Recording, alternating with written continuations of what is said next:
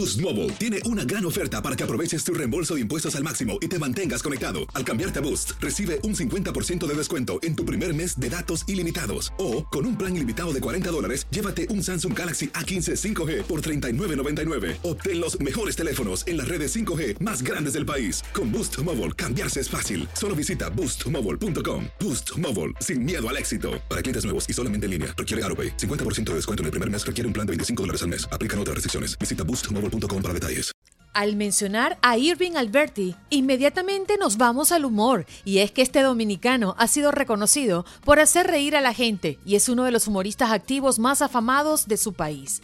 Alberti también se ha montado sobre las tablas y ha conducido programas en radio y televisión, y está casado con una de las mujeres más queridas por los niños en este país caribeño, Isabel Aracena, mejor conocida como Isha.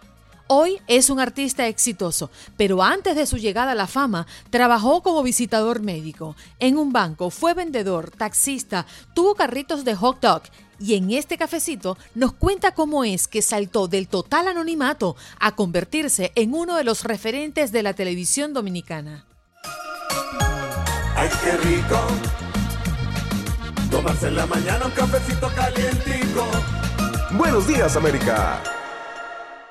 Cafecito caliente con Irving. ¿Cómo te va, cariño? Qué placer tenerte en el cafecito.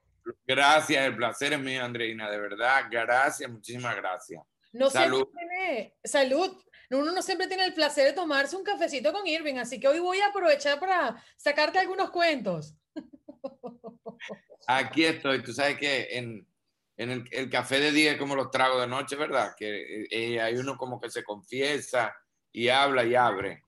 Y bueno, eh, que no te pases de tanto tomar aguardiente en la noche que uno se pone como sincero. Uno dicen que los borrachos son los seres más sinceros de la vida. Entonces, bueno, mosca, ten cuidado. Por eso yo, yo le tengo terror a beber mucho, porque si la gente me acusa de mi exceso de sinceridad sin tomar alcohol, imagínate. Oh, si bebo alcohol. Irving, ¿cómo te tomas el cafecito? ¿Cómo te gusta? Mira, lo primero es que tiene que ser lo primerito de la mañana. Y siempre, por más dieta que he hecho, por más estricto que he tenido que hacer una alimentación, eso no hay manera de negociarlo con el nutricionista, con el entrenador, con tiene que tener azúcar, ese café sin azúcar. Yo de, no recuerdo de quién escuché una vez que si era el primer trago del día, no podía ser amargo. bueno, tienes razón, pero, pero yo me lo tomo sin azúcar porque tú sabes las mujeres, el cuidado, la cosa. Claro. Sé, ya tú sabes, Irving. Oye, qué placer. Hoy conversando con una amiga que te conoce mucho. Ella es colombiana, pero además es de esposo dominicano. Bueno, nos hablaba un poco de qué significaba Irving eh, Alberti eh, para los dominicanos, ¿no? Y allí en esa eh, comunidad hay un profundo cariño por ti y entender cómo has llegado a donde has llegado creo que es el valor más importante que le dan a tu historia. Y hoy queremos en este cafecito hablar de ese hombre, de ese ser humano, de ese Irving que caminó mucho, que tocó muchas puertas buscando esa oportunidad, que siempre sabía que iba a llegar Irving. Sí, mira, de hecho siempre digo que, que lo que he logrado está muy por encima yo lo único que soñaba era con estar. Eh, nunca soñé con, con ser protagonista de una película, de una obra de teatro. Yo solamente soñaba con estar, aunque sea pasar por detrás de un sillón, en una película, aunque sea ser extra, eh, en la televisión, con trabajar, eh, aunque sea detrás de la siempre soñé con estar presente, me amaba el mundo del espectáculo. Fue una combinación entre mi abuelo, que era músico, que fue el compositor del compadre Pedro Juan, me imagino conoce ese merengue, mi tío que era empresario artístico, veía a los artistas, el trato, la vida que llevaban. Creo que fue una combinación de eso. Pero todo lo que, después que entré, todo, lo, todo fue por encima. Yo hubiese sido feliz siendo simplemente lo que soñé, entrando al teatro, cruzando por atrás de un sillón, pero sí siempre lo soñé, siempre me preparé por eso. Yo siempre digo, cuando tú sueñas algo, no, no puedes soñarlo sentado, tienes que ir haciendo como quien dice una profesión, como si ya lo tuvieras. porque el día que se me presentó la primera oportunidad, yo tenía eh, 2.000, 3.000 cuentos. En esa época no había stand-up, sino que los humoristas lo que hacían eran chistes, el chiste per se. Y yo tenía una colección como de 2.000 o 3.000 chistes en una computadora, porque yo confiaba en que se me iba a presentar. Tenía una pista grabada por si era cantando, eh, había hecho algún cursito de actuación por si era actuando, pero yo sabía que se me iba a presentar el momento. Y no importaba la edad, o sea, yo estaba dispuesto a negociar que si se me presentaba a los 80 años, a esa edad le iba a entrar. Irving, ¿y estar para qué? Cuando, cuando llega ese momento y cuando comienzas a moverte en esas aguas, ¿hay un propósito? Porque nosotros siempre nos decimos, yo quiero hacer esto, quiero alcanzar esto, pero no todo el mundo se dice por qué. ¿Tú te lo preguntaste? Mira, era algo que venía con más que un porqué, era, era como una necesidad que nació conmigo. Por ejemplo, yo nunca pude ver una obra de teatro como público normal. Yo iba al teatro y yo miraba la obra y buscaba cuál de los personajes yo iba a ser. Si yo, bueno, el cine, honestamente, lo descubrimos después, pero cuando yo estaba chiquito nunca soñé con cine en Latinoamérica, eso era casi imposible, sobre todo en Santo Domingo. Pero el teatro, cuando los espectáculos, cuando prendía la televisión, yo buscaba cuál era yo. O sea, yo creo que, que más que, que el por qué, fue algo como que nació conmigo, como, Instintivo. como que yo sabía que ese era mi lugar. Ujú, Instintivo, siempre sentiste Ah. que ese lugar te pertenecía. Sí, sí, sí, sí, sí. Que ahí era que yo necesitaba estar para, para ser feliz, para disfrutarlo todo. De hecho, mi papá me relaja mucho porque dice que el- yo trabajé primero en banco, en UF, hice muchísimos trabajos antes de llegar a la televisión. Y mi papá siempre dice que lo único serio que él me ha visto hacer es mi trabajo, que es hacer reír. Dice, yo nunca había visto a, a mi hijo tomándose algo tan en serio como su trabajo, que es reírse y hacer reír a los otros. Porque todo lo demás era circunstancial hasta que este momento llegara. Todo lo demás a mí no me...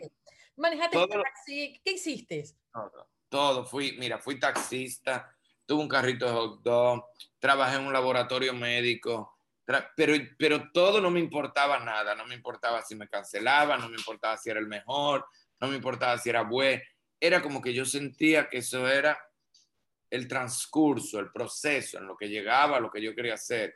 Uno me daba más disciplina que otro, otros me enseñaban a trabajar bajo presión, otro estaba más cerca cuando trabajé en un periódico, ya estaba más cerca del arte, ahí fui conociendo mucha gente del medio, pero, pero todo yo lo sentía como que era un proceso y un transcurso, como, como que no era de lo que yo iba a vivir. No importa que yo, estudi- yo estudié publicidad, pero no importa lo que yo estudiara, lo que yo estuviera trabajando, yo sentía que eso era solamente el camino hasta donde yo iba a llegar.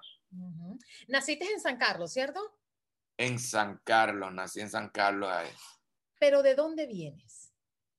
Es decir, tu familia, eh, la esencia, ¿de dónde viene padre, madre, hermana, eh, eh, es, ese, ese círculo familiar? ¿Cómo lo describes, Irving? Mira, es una combinación. Bueno, hoy hablaba con unos amigos de, de la vida, estábamos teorizando. Y es una combinación entre mi mamá, mi papá, sobre todo mi mamá. Mi papá es una persona poco arriesgada, una persona extremadamente estable, pero tiene, es una de las almas más nobles que yo he conocido en mi vida entera. Es una persona incapaz de alzar la voz. Mi mamá es todo lo contrario, es una guerrera de armas tomar, de párate de la cama, no te rindas, vamos arriba, eh, de enfréntate a la vida, di, ese es tu sueño, dale. Entonces, como una combinación de enfrentar lo que sea, pero, pero no perder como, como esa alma. No importa lo que yo haya logrado, no importa lo lejos que esté. Mi papá me enseñó a llegar, por ejemplo, hoy, que me ha servido de tanto, porque yo no sé si eh, aquí en Santo Domingo, más que celebridades, somos queridos. Los artistas dominicanos, más que celebridades, son queridos por el público. Yo creo que eso me ha ayudado mucho. Entrar a un canal y darle tanta importancia al que me abre la puerta en el parqueo como al que me está entrevistando. Yo creo que eso yo lo traje de mi papá. Y los riesgos y el dejarlo todo en un momento dado para entrar a la radio, que fue cuando empecé realmente, lo dejé todo, no, no busqué trabajo, me quedé sin nada, pero insistí en la radio. Yo creo que eso fue de mi mamá.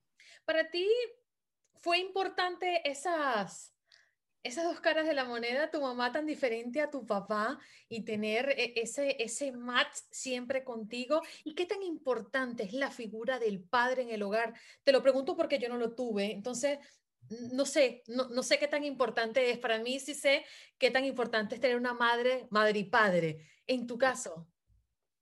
En mi caso, como te digo, o sea, la influencia de mi papá es básica. Yo creo que aquí bueno, en todo en la vida, más que el talento, eh, ya llega un momento que dependes de lo que eres como, como persona, de cómo la gente te puede querer, de cómo cuando tú llegas a los sitios puedes hacer sonreír a alguien. Yo creo que eso, eso yo se lo voy a deber siempre a esa sangre que traigo de, de mi papá y mi abuelo. Mi abuelo fue histórico, en, o sea, en República Dominicana, mi abuelo es una figura. Eh, del merengue. O sea, el merengue entra al salón gracias a mi abuelo por primera vez. Sin embargo, nunca se me olvida que cuando murió, a pesar de ser históricamente el personaje más representativo para el merengue dominicano, todo lo que, todos los reportajes que salían en el periódico hablaban tanto del ser humano como del, del gran músico y de lo que representaba para la música. Y yo creo que eso yo lo traigo de, yo no permito nunca que el artista se vaya por encima del ser humano, eh, dejar de ser menos, mejor persona para lograr algo en el arte. Eso yo lo traigo de, de mi papá. Es, muy básico esa influencia que me dio papá. Fíjate que conversando contigo, Irving, veo un hombre mm, de buen humor, veo un hombre luchador, perseguidor por sus sueños, de profesión buscador de oportunidades y todo esto. Pero dentro de esa búsqueda, porque a todos de alguna u otra forma nos pasa lo mismo, aquella puerta que tememos tocar porque no sabemos si es que tenemos miedo al éxito o es que definitivamente somos introvertidos, pero al final todos tenemos un miedo por dentro. ¿Tú a qué le temes? Yo le temo a, a que el espectáculo me diga un día que no. O sea, cada día la competencia es tan rápido, esto evoluciona tan rápido que aquí, por ejemplo, en mi país tenemos grandes figuras, que fue con la que crecimos, y de repente el espectáculo le dijo no más, y están haciendo otras cosas. Yo le tengo miedo a eso, hacer algo que no quiera, a que, a que el momento me ponga a hacer algo que no me gusta, a que el público me diga no, ya no más, ya, ya agotaste tu cuota, vino alguien nuevo, ya no cabes en la televisión, no cabes en la radio, no cabes en el cine, no cabes en la actuación, a eso yo le tengo miedo. ¿Te estás preparando para eso? Otra cosa, no. No. La realidad es que no. no le tengo mucho miedo, pero no estoy preparado para que, para que el espectáculo me diga no más. Y lo único que hago, yo digo que lo mejor para lo que más construye el futuro es hacer un buen presente. Lo único que hago es tratar de disfrutarme hoy, de hacerlo lo mejor posible hoy, de, de tener lo, de ser lo más compañero posible hoy, que si el día de mañana el espectáculo me dice que no más, por lo menos me voy a quedar con los mejores recuerdos de, de toda la vida. Y que logré todo lo que quise de cierta manera la pandemia nos ha dicho a muchos de nosotros no más en uno y otro escenario, ¿no? A mí me ha dicho no más calle, usted se queda en su casa y hasta ahora Univision me ha tenido aquí en casa trabajando y se lo agradezco enormemente, pero a los artistas le dijo muchos no. ¿Cómo has sobrevivido tú en medio de esta pandemia? Al principio fue muy difícil porque incluso empezaba a ser, eh, hay alguien que trabaja conmigo allá en Miami y tenía unos años haciendo pues, los papeles para que yo pudiera trabajar allá. Y cuando empezábamos a principios del año pasado con mi show, hacerlo gira, Nueva York, Boston, Miami, mis stand-up, los personajes que yo hago, ahí empieza la pandemia. Entonces, dentro de esa ilusión de que, bueno, ya arranqué internacionalmente, imagínate cuando después de hacer cinco shows para que todos son dominicanos, porque fueron a ver a Irving Alberti que dejaron aquí en el país, de repente empiezas a ver en los shows cubanos, colombianos, venezolanos, que un amigo le dijo, que la esposa le dijo, que el esposo le dijo. Y cuando te empiezas a encontrarte con esto, tienes que venir a sentarte y a trancarte en la casa. Y eso, bueno, en el momento fue muy duro, pero entendí que yo soy muy obediente de, de las cosas que pasan en el, en el, destino, de lo que Dios manda, la providencia, y entendí que nos mandó a sentar, nos mandó a ver cómo estaban mis hijos, nos mandó a ver cómo estaba la familia, nos mandó a quedarnos tranquilos, nos mandó a entender que éramos todos iguales en ese momento, no importaba quién tuviera más dinero, quién no. Incluso hubo algo muy simbólico. Las clínicas privadas no atendían COVID. Y eso era muy simbólico. O sea, no importa el dinero que tú tengas, no te toca clínica privada. Te toca igual que los demás. O sea, cuando el COVID, ya, bueno, ya hay otros protocolos, pero al principio era así. Al principio todos nos tocó hospitales los que, los que padecieron COVID. Entonces fue, fue un tiempo de muchas enseñanzas. Y yo me senté, yo no, no quise tener eh, la evolución que pude hacer, los cambios que pude hacer para estas cosas virtuales, los hice completamente. O sea, por ejemplo, no usé humor, tengo un canal de entrevistas y prefería hacer entrevistas, pero no quería hacer humor a nivel virtual, entendía, no es eso lo que yo quería a mí me gusta hacer el humor con el público. Si papá Dios me está diciendo que no es el momento, no puedo eh, hacer este esfuerzo tan grande para hacer humor eh, sin público, que era lo que yo había soñado. Entonces vamos a hacer las cosas diferentes. Déjame conversar así con, con la gente que yo admiro, con mis personajes, que puedan hablar conmigo, que la gente los pueda encontrar. Yo siempre dije durante la pandemia, contrario a lo que mucha gente piensa, que, que además de reír, la gente necesitaba compañía. La gente necesitaba eh, encontrarse gente con quien identificarse, encontrar a otra gente que también hubiese sufrido. O sea, yo, yo hablaba con mi socio de allá, que es extremadamente empresario, negociante. Mira, aquí está el dinero, la gente se quiere reír. Y yo le decía, sí, pero, pero la gente también quiere compañía. O sea, la gente no puede reírse solamente. Y entonces empecé a hacer entrevistas. Quiero contarte algo que, que vi hace un par de semanas. Yo últimamente estoy trabajando con mucho YouTube, eh, tengo mi canal de YouTube, pero más que eso he querido entender un poco qué es lo que está pasando en la cabeza del consumidor. Eso siempre me ha llamado la atención y yo creo que todos los periodistas tenemos esa inquietud de alguna manera u otra, ¿no? Y me he encontrado con una tendencia que entiendo por la investigación que hice, inició en Europa. Y son canales de YouTube que simplemente encienden una cámara para acompañar en una jornada laboral o de estudio. Y tienen millones y millones de suscriptores. Y tú me estás hablando del tema del acompañamiento, la gente necesita sentirse acompañada. Yo digo, pero ¿qué, qué ciencia tiene un canal donde nadie habla, simplemente es una cámara y tú aquí estás viendo mi escritorio y estoy estudiando, estoy trabajando. Y, es una cosa impresionante. Yo digo, algo está pasando que no estamos viendo. La gente necesita ser, estar acompañada, la, gente necesita entender que hay alguien a su lado. Y, yo creo que algo está pasando en el mundo, Irving.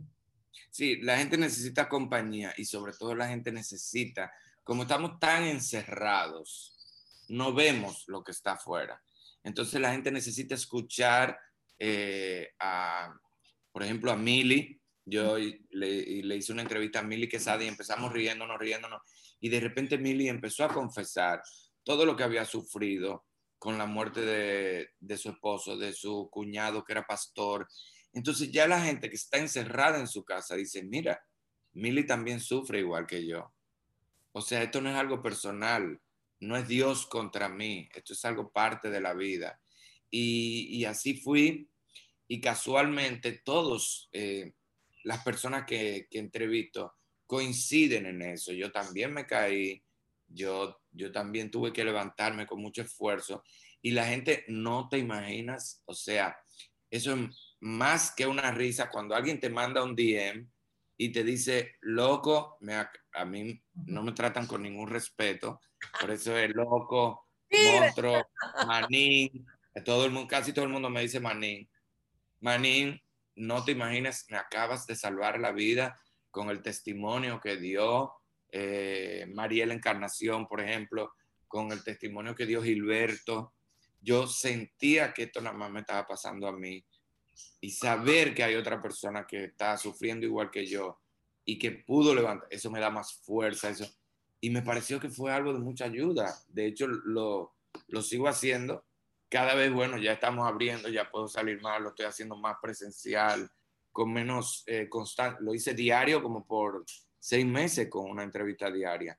Pero la gente le llegó mucho y sobre todo eh, pude lograr hacer un, un canal de YouTube donde no había controversia y como quiera la gente le dio resultado. Por ejemplo, eh, los urbanos, que tú sabes que son muy controversiales, de mucho conflicto, tuve la oportunidad de entrevistar a Nicky Jan. Y Nicky Jan solo habló de amor por su mamá, por su papá. Le hablé de, de Arcángel, que crió su hijo, y me decía que lo amaba, que lo adoraba porque había criado su hijo. Y entonces sentir que la gente respondía a, historias sin controversia, entendí que la gente también quiere sentirse identificado, que la gente necesita amor, que la gente necesita compañía.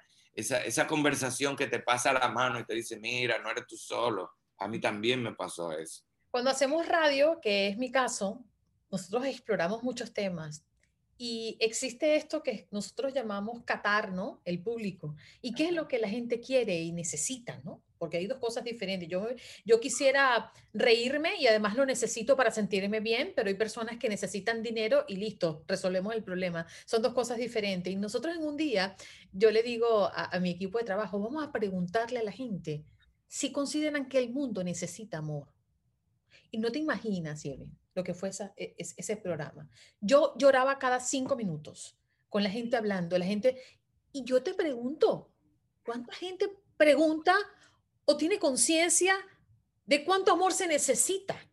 Y, son esas cosas transformadoras, eh, cambian vidas, simplemente una llamada. Bueno, te traigo, te traigo esta colación porque me llama mucho la atención la respuesta y es de lo que tú estás hablando, esas cosas que uno explora en medio de momentos difíciles como la pandemia. Pero quiero preguntarte sobre Daricho. ¿Es un personaje con propósito? Mira, Daricho empezó con un propósito personal. Porque cuando yo empecé en la televisión, hace 22 años, imagínate, tenía todo mi cabello, tenía... ¿Quién te lo aló? ¿Quién te lo sacó? La vida. Tenía eh, el, el, estómago plano, sin, sin hacer ejercicio de juventud. Entonces, dentro del programa que hacíamos, que era un programa que hacíamos en la noche, se llamaba Perdone la Hora, que fue un fenómeno aquí, siempre hacía el mismo personaje del galán, del chulito, del, del que todas las mujeres se enamoraban, se mataban por él. Y entonces yo le decía al productor del programa, yo quiero hacer algo diferente.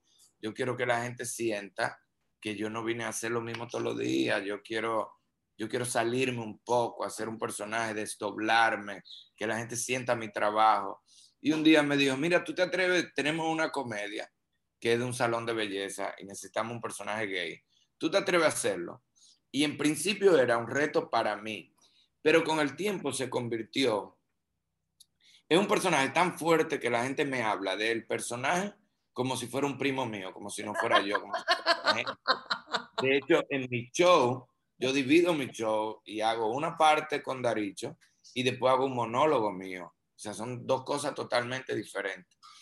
Y después, pues se convirtió en, en yo no sé, era como eso mismo que hablábamos de amor, mucha gente se identificaba con él. La misma gente que me cuestionaban hasta mi, mi preferencia sexual al principio de por qué yo hacía ese personaje, hoy en día solo se lo disfrutan porque es un tipo extremadamente feliz, no está exigiendo derechos, se adapta al mundo donde vive, eh, ama a sus amigos, habla de sus amigos, de su mamá, de su papá que es homofóbico. Sin embargo, él, habla de cómo él ama a su papá, eh, cómo él se disfruta la vida. Y yo creo que la gente lo ha percibido con tanta alegría que la gente se ha contagiado sin cuestionarlo. O sea, ya la gente no, ya la gente no le importa cuál es la preferencia del personaje. La gente lo ama. Yo creo que ya lo quiere más a mí. Yo no lo suelto más porque yo digo que si lo suelto más, va a llegar un momento que a Irving no, lo van a, a Irving no lo van a contratar más, van a contratar a Daricho solamente. Y entonces la gente se fue identificando con, el, con lo feliz que era el personaje. Y yo creo que, que tuvo su misión. Y además me enseñó a ver cómo la sociedad ha evolucionado tanto de cuestionar tanto un personaje gay a hoy en día aceptarlo tanto. ¿Crees que eso está pasando? Sí, yo creo que sí. Creo que sí. Quedan, quedan, pero, pero yo creo que hay mucha aceptación, no solo con las preferencias sexuales, con las diferencias, eh, hasta que el mundo no aprenda a respetar, a disfrutar las diferencias, a aprender de las diferencias. Incluso cuando nosotros hacemos teatro, es una de las mejores experiencias que hay. Eh, cuando nosotros hacemos teatro, siempre nos juntamos grupos donde todos somos diferentes. Hay un heterosexual, hay un homosexual, hay un católico, hay un evangélico, hay uno que no cree en Dios, hay un ateo. Y con el tiempo he aprendido que se aprende más y se disfruta más de las personas que no se parecen a ti, que no tienen las mismas ideas ni las mismas preferencias que tú, te abren la mente, te enseñan a ver las cosas de otra manera, de otro punto de vista. Y yo creo que sí, que la sociedad ha aprendido a, respetar y a disfrutar el otro. No importa lo que el otro prefiera, no importa lo que el otro, eh, eh, lo que el otro siga, la religión del otro, lo que el otro le guste más, lo que el otro...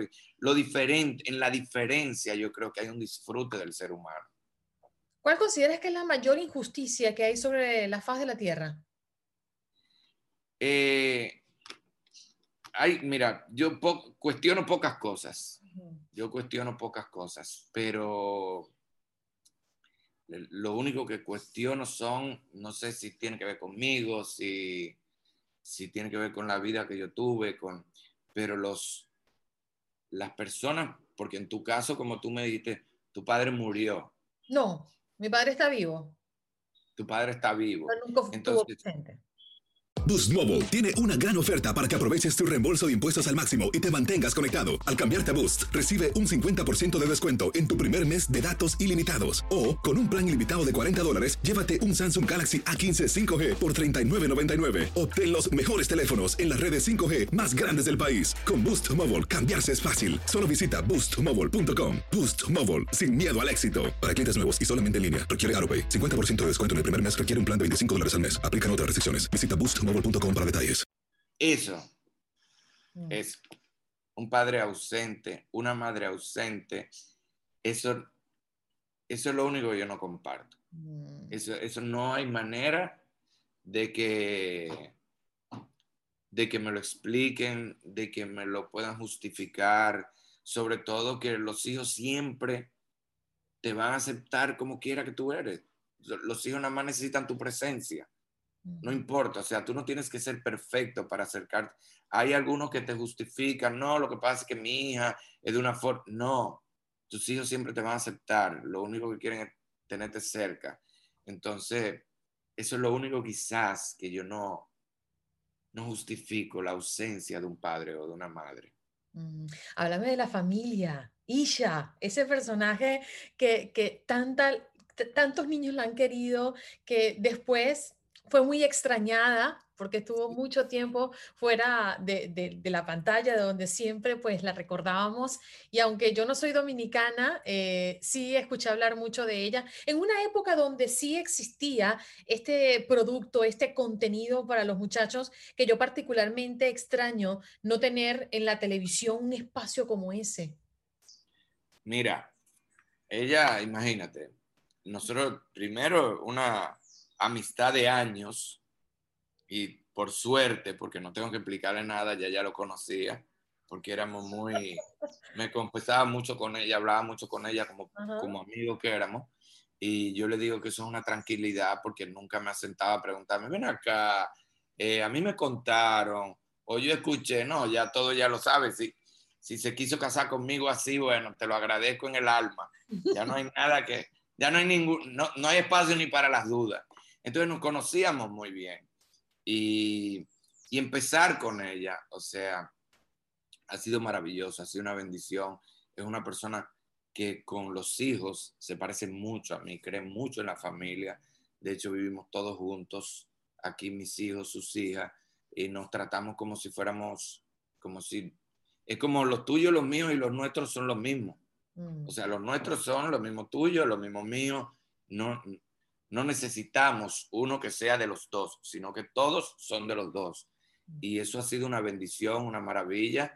Al principio fue un poquito difícil porque ella se había retirado de los medios. Entonces, cuando empezó, empezamos juntos, em, yo no tenía eh, una, una buena fama y ver... tu cara, Irving. No tenía buena, no tenía fama de bueno. Exacto. Entonces, ver cómo, cómo la gente en mi cara y le cuestionaba cómo después de tanto, o sea, ella se había retirado. Entonces yo decía, wow, una Eva que tenía tanto tiempo fuera del ojo público, tenerse que enfrentar al ojo público con tanto cuestionamiento de cómo es posible, cómo tú te metes ahí, prepárate. La, imagínate, cuestionaron la relación de nosotros cantidad por la entendían como eh, aquella figura que todo el mundo ama y todo el mundo quiere cuidar. Entonces era como, tenía miedo como, como la oveja se, se metió en la boca del lobo y todo el mundo la quería proteger. Y mientras la protegían a mí, ya tú sabes. Y yo decía, wow, y a veces la miraba viendo el Instagram y se le aguaban los ojos y yo decía, qué vergüenza, mano, qué vergüenza tan grande. Más tocar que eso es, eso, es sagrado en República Dominicana. Exacto, exacto, exacto, era, era sagrado. La verdad, ¿qué te pasaste, chico? Sí, era, era como que ten cuidado con lo que tú ya hasta ahí llegaste, no te atrevas. Pero gracias a Dios, gracias a Dios, después esa misma gente empezaron a ser cómplices de nosotros en la relación, con los hijos, con la familia. Y es una, somos una pareja, gracias a Dios, que la gente quiere mucho, nos quiere mucho juntos. Disfruto muchísimo como la gente la quiere, como, como la gente la disfruta, como salgo con ella. Y todavía mucha gente, eh, bueno, todo el mundo, todo el mundo. De hecho, ya yo le digo, tú sabes que, que se siente cool también, coger el celular y tirar la foto tú mismo. Eh, o sea, para una pareja, antes era desagradable estar cogiendo el celular para tirarse una foto, para tirarte una foto con alguien. Entonces ahora me toca a mí, yo también cojo el celular de alguien para tirar una foto con Icha, porque ella es más popular que yo. Yo juego mucho con ella. Y la gente empezó a querer gracias a Isha, eso tienes que reconocerlo. Claro, también, evidente. Empezó a creerme gracias a ella. Entonces, Ay, qué a, divertido, a veces le digo, a veces le digo, eh, sí, lo que, lo que no entiendo es tu paciencia, porque a veces vienen unas viejitas cayéndose y le dicen, ay, ya, yo te veía desde chiquita. Y yo le digo, te vas a quedar callada. ¿Cómo tú, le vas, a, claro, ¿cómo tú le vas a permitir? Esa mujer está destruida, ¿cómo tú le vas a permitir que te diga que te veía desde chiquita? Dile que no, que tú empezaste, que eso es imposible que era ella con sus hijos. Entonces ella me dice, no, mi amor, porque yo no sé, a lo mejor realmente tiene mi edad y los años la, la, la tienen en una condición diferente. Tengo que... Digo, bueno, pues yo, por lo menos yo al ser hombre no me importa. Hay mucha gente que me lo dice, pero ya yo no le doy mente. Irving, yo quiero cerrar este cafecito, además que me he divertido mucho, porque es que de verdad los cuentos son muy buenos. cerrar con un mensaje a tu República Dominicana. ¿Qué significa para ti este país que te ha visto nacer, crecer y hacer? Todo, todo, todo, todo. A veces eh, me encuentro, me enfrento con, con, mucha gente porque la gente tiene sus opiniones favoritas. Y en ocasiones cuando estás defendiendo, la gente no entiende cuando tú estás defendiendo una causa que no tiene que ver contigo, que es una causa por los demás, pero, si, pero hay parte de esos demás que están a favor, ya sea porque están cerca del gobierno, porque están cerca de algunos puestos públicos. Entonces esa gente, hoy en día la gente no tiene una opinión contraria, sino que te descarta, que porque tiene una opinión diferente a ti, te, humilla, te descarta, te, te, quita cualidades, en vez de, de, decirte, yo tengo otra opinión. Mm. Te dice, ah, tú lo haces porque a ti no te importa. No, eh, eh, es una protección. Entonces, mi país me duele tanto que me decepciono muy rápido, que a veces tengo que parar, tengo que... Isabel es una persona de mucha calma. A veces me dice, por favor, no coja el celular hoy eh, nosotros estábamos muy confiados en un cambio que venía y, y realmente eh, no hemos sentido ese cambio tan fuerte y eso me duele mucho y tengo que parar porque de pasar por tantos años a ser una persona, no sé si tiene que ver con mi edad también, con los años, eh, no sé si tiene que ver con que ya este no es donde yo ando, yo bebiendo y andando, sino el país que yo le voy a dejar a mis hijos eso me preocupa más. Y de pasar a ser una persona que todo el tiempo estaba haciendo reír, todo el tiempo estaba haciendo reír, hoy ser una persona que protesta, que, que da su opinión por las redes, que se queja, que a veces quizás se queja en contra de personas que fueron muy cercanas, pero que tú entiendes que lo estás haciendo mal.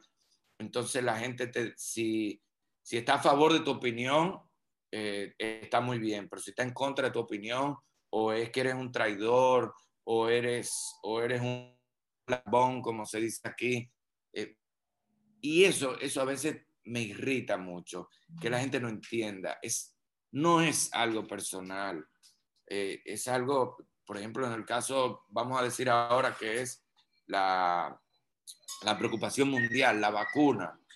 Cuando yo hablo de, de, de, la vacuna, de la necesidad de la vacuna, de la necesidad de buscar las mejores marcas para el país, no hablo por mí, la gente no lo entiende, no hablo por mí ni por atacar.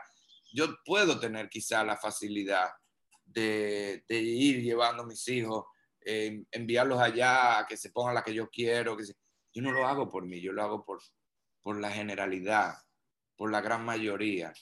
Entonces, me preocupa mucho ese, cambio que estamos esperando hace años no necesitamos más estrategas, más políticos, necesitamos seres humanos en funciones políticas, no, no, no políticos, ya no queremos más políticos, ya no queremos gente diciendo lo que es políticamente correcto, haciendo lo que deje más dinero, lo que deje más beneficios. Necesitamos seres humanos pensando, hospitales, clínicas que no te pregunten si tienes seguro, si no tienes seguro, si trajiste dinero, si no trajiste dinero. Yo sé que eso es un poquito iluso, utópico pensar así, pero eso es lo que nosotros necesitamos, eso es lo que me preocupa, como decíamos ahorita, más amor, menos estrategia, más amor. ¿Coqueteas con la política, Irving?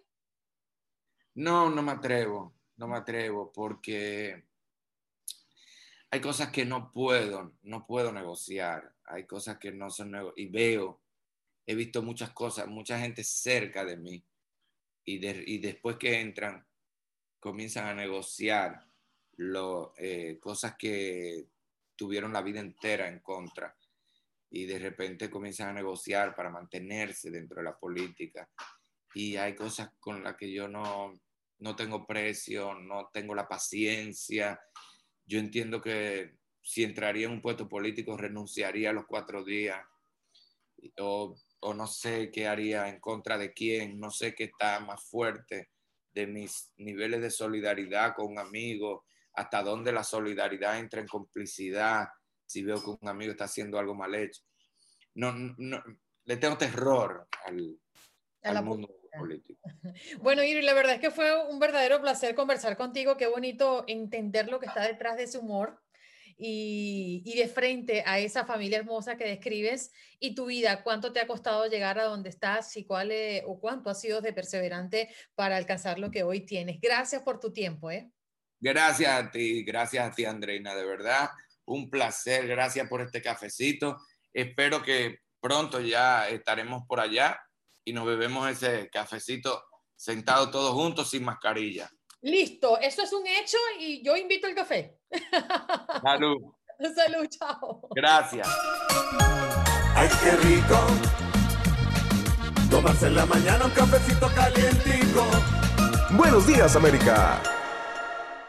Si tú o alguien que conoces está pasando por una situación difícil o por una crisis de salud mental, la línea 988 de prevención de suicidio y crisis te brinda apoyo especializado 24 horas al día, 7 días a la semana. Solo llama al 988. Cuando llamas al 988, te conectarán con consejeros especializados que escucharán tus inquietudes y te brindarán apoyo en español. Simplemente llama o textea al 988. Hay esperanza. La línea 988 funciona.